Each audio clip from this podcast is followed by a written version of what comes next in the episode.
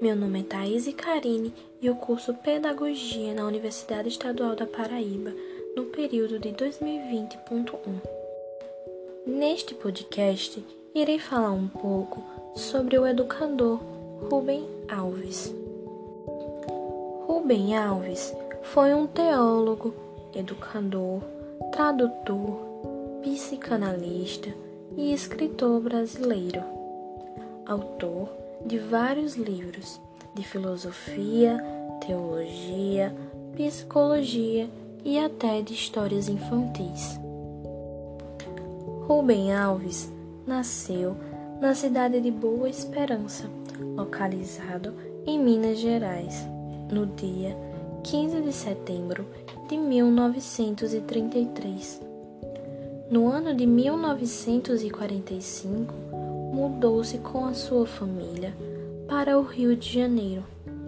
Criado em uma família protestante, tornou-se pastor. Entre os anos de 1953 e 1957, Rubem Alves cursou teologia no Seminário Presbiteriano de Campinas, localizado em São Paulo. No ano de 1958, mudou-se para a cidade de Lavras, localizada em Minas Gerais, onde Rubem Alves exerceu a função de pastor até o ano de 1963. Ainda no ano de 1963, Rubem Alves foi estudar em Nova York, retornando no ano de 1964, trazendo consigo o título de mestre em teologia pela Union Technological Seminary. No ano de 1968, perseguido pelo regime militar, acusado de subversivo, Rubem Alves, a mulher e os seus filhos seguiram para os Estados Unidos, onde, no Seminário Teológico de Princeton, Rubem Alves escreveu a sua tese de doutorado, chamada assim por Uma Teologia da Libertação.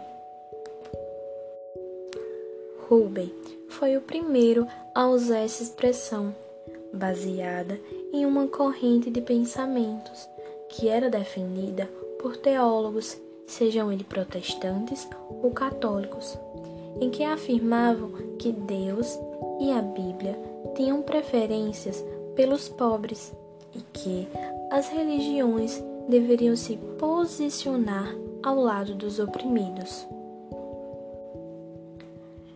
Esta reflexão, desenvolvida por Rubem Alves, foi parte de um processo de discussão teológico-política em que vinha se desenvolvendo na América Latina há alguns anos. Paralelamente às novas propostas econômicas políticas que ocupavam as principais universidades do continente. No ano de 1966, realizou-se, sob os auspícios do Conselho Mundial de Igrejas, um encontro teológico na pequena cidade de Cartine, perto da Genebra, que teve por tema a discussão da questão do desenvolvimento do chamado Terceiro Mundo e o papel e a responsabilidade das igrejas frente a frente à situação em que experimentava a maioria da população dessas regiões. Dois representantes da América Latina em que se encontravam pela primeira vez se destacaram nesse encontro, defendendo uma aproximação teológica a esses temas por parte das igrejas. O pastor Gustavo Gutierrez, do Peru, e Rubem Alves, do Brasil. Poucos anos depois, numa situação de perseguição política, Rubem, acolhido nos Estados Unidos com um bolso de estudos para realizar o seu doutorado em teologia. Sua tese se constituiu então em um aprofundamento da temática do desenvolvimento sob uma perspectiva teológico-política mais radical. É quando ele cria a expressão teologia da libertação. Em 1971, o pastor Gutierrez publica o seu livro Teologia da Libertação Perspectivas. Quando, de sua publicação, o editor norte-americano sugeriu que este nome fosse mudado para um outro mais próximo dos temas teológicos em que estava em destaque naqueles dias. Sugeriu então o título Uma Teologia da Esperança Humana, em que fazia eco ao recém-lançado livro do teólogo Hugin Monteman, chamado Teologia da Esperança. E com isso, disse Rubem Alves, o nome Teologia da Libertação me escapou. A tese foi transformada em livro, publicado nos Estados Unidos com o título de A Teologia da Esperança Humana, por sugestão do editor. Essa corrente ganhou forças na década de 70 e 80. O livro só pôde ser editado no Brasil depois da ditadura militar em 1987, com o título Da Esperança. A publicação com o título original Por uma Teologia da Libertação só saiu no Brasil no ano de 2012. Sua posição liberal trouxe sérios problemas no seu relacionamento com o protestantismo histórico e especialmente com o presbiterianismo. De volta ao Brasil, magoado com seus pastores que desconfiavam de suas ideias, Rubem Alves se viu obrigado a abandonar o pastorado.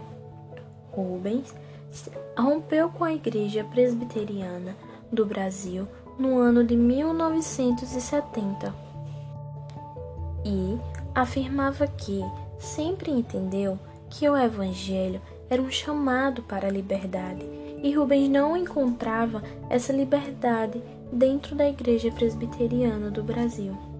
Portanto, era hora de buscar a comunhão de espírito fora dela. Além do mais, Rubem Alves era professor. De volta ao Brasil, nos anos 70, Rubem Alves passou a lecionar filosofia na Universidade Unicamp, localizada em Campinas. Ocupou diversos cargos e, entre eles, o de diretor da Assessoria Especial para Assuntos de Ensino durante o ano de 1983 a 1985. Logo mais, nos anos 80, tornou-se psicanalista através da Sociedade Paulista de Psicanálise. Passou a escrever nos grandes jornais sobre comportamento e sobre psicologia. Rubem Alves, depois de se aposentar, investiu seu tempo livre em um restaurante para exercer assim o seu gosto pela gastronomia. O local era também usado para eventos culturais, que assim envolviam cinema, a pintura e até a literatura. Rubem Alves é autor de 120 títulos de assuntos variados, desde a pedagogia, a literatura infantil, passando pela filosofia até a culinária. Rubem Alves faleceu em Campinas, localizada em São Paulo, no dia 19 de julho de 2014. E sempre afirmou que todo conhecimento começa com um sonho. O sonho nada mais é que a aventura pelo mar desconhecido em busca da terra tão sonhada. Mas que sonhar não é uma coisa que se ensina, e sim brota das profundezas do corpo assim como a alegria brota das profundezas da terra. Como mestre, só posso então lhe dizer uma coisa: conte-me os seus sonhos para que assim possamos sonhar juntos. Por fim, termino este podcast agradecendo por terem me ouvido. Um forte abraço e até a próxima!